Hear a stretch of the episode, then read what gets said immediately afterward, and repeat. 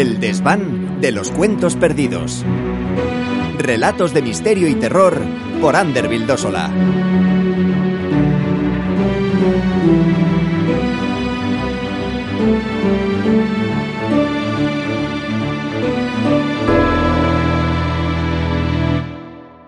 Los gatos de Ulzar. De H.P. Lovecraft. Suscríbete y apoya este canal en iVox para escuchar los capítulos antes que nadie y sin publicidad.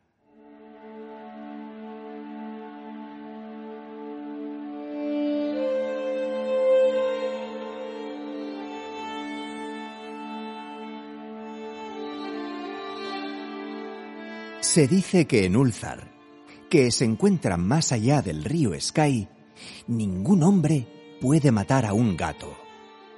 Y ciertamente lo puedo creer mientras contemplo a aquel que descansa ronroneando frente al fuego. Porque el gato es críptico y cercano a aquellas cosas extrañas que el hombre no puede ver. Es el alma del antiguo Egipto y el portador de historias de ciudades olvidadas en Meroe y Ofir.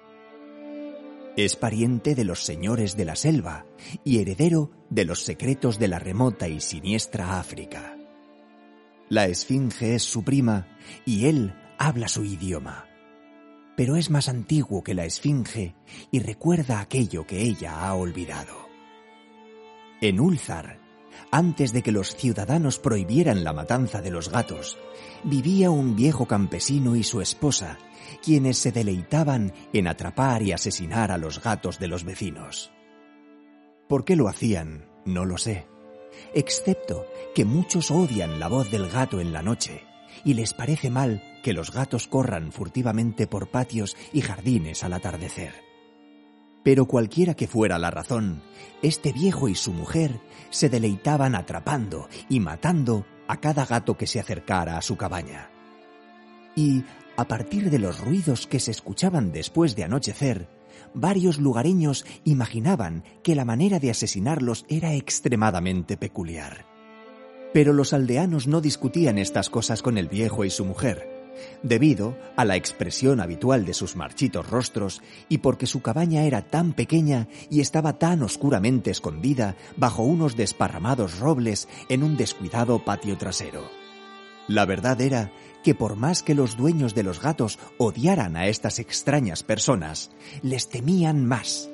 Y en vez de confrontarlos como asesinos brutales, solamente tenían cuidado de que ninguna mascota o ratonero apreciado fuera a desviarse hacia la remota cabaña bajo los oscuros árboles.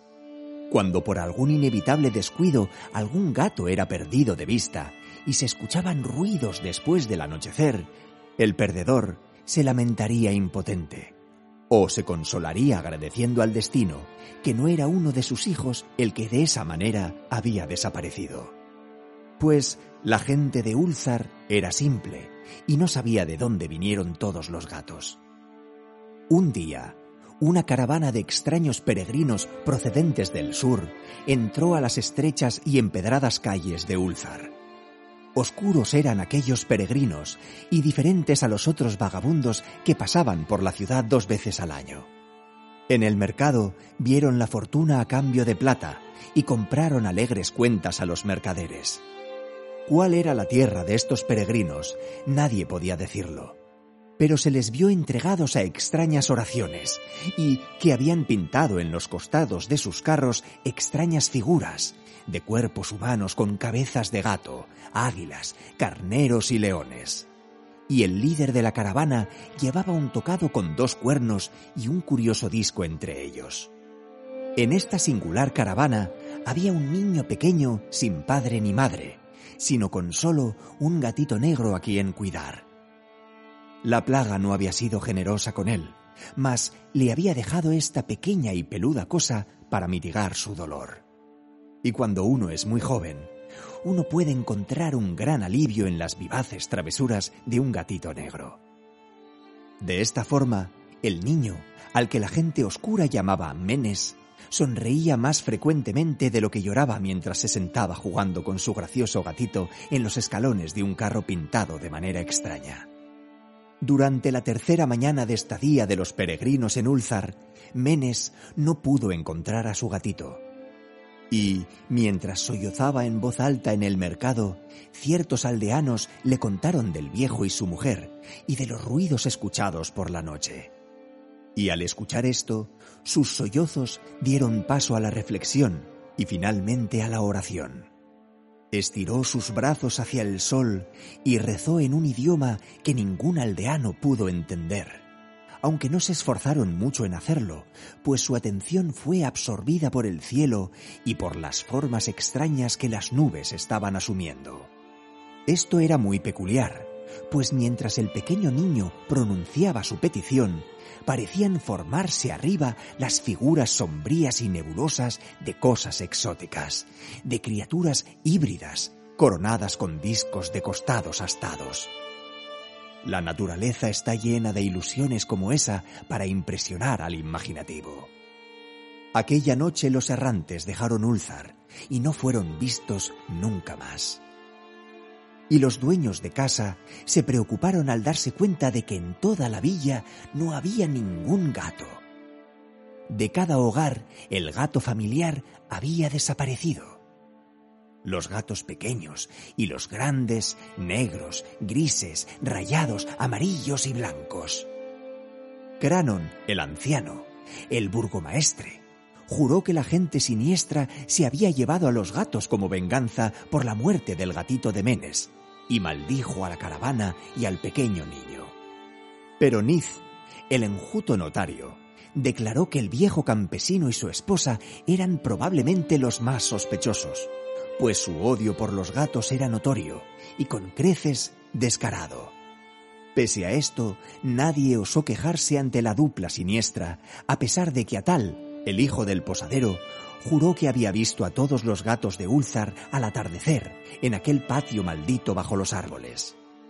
Caminaban en círculos lenta y solemnemente alrededor de la cabaña, dos en una línea, como realizando algún rito de las bestias del que nada se ha oído. Los aldeanos no supieron cuánto creer de un niño tan pequeño, y aunque temían que el malvado par había hechizado a los gatos hacia su muerte, preferían no confrontar al viejo campesino hasta encontrárselo afuera de su oscuro y repelente patio.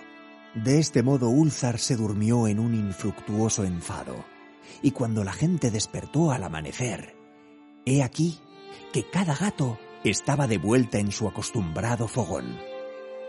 Grandes y pequeños, negros, grises, rayados, amarillos y blancos, ninguno faltaba.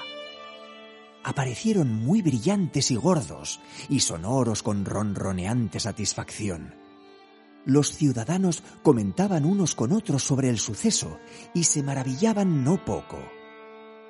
El anciano nuevamente insistió en que era la gente siniestra quien se los había llevado, puesto que los gatos no volvían con vida de la cabaña del viejo y su mujer.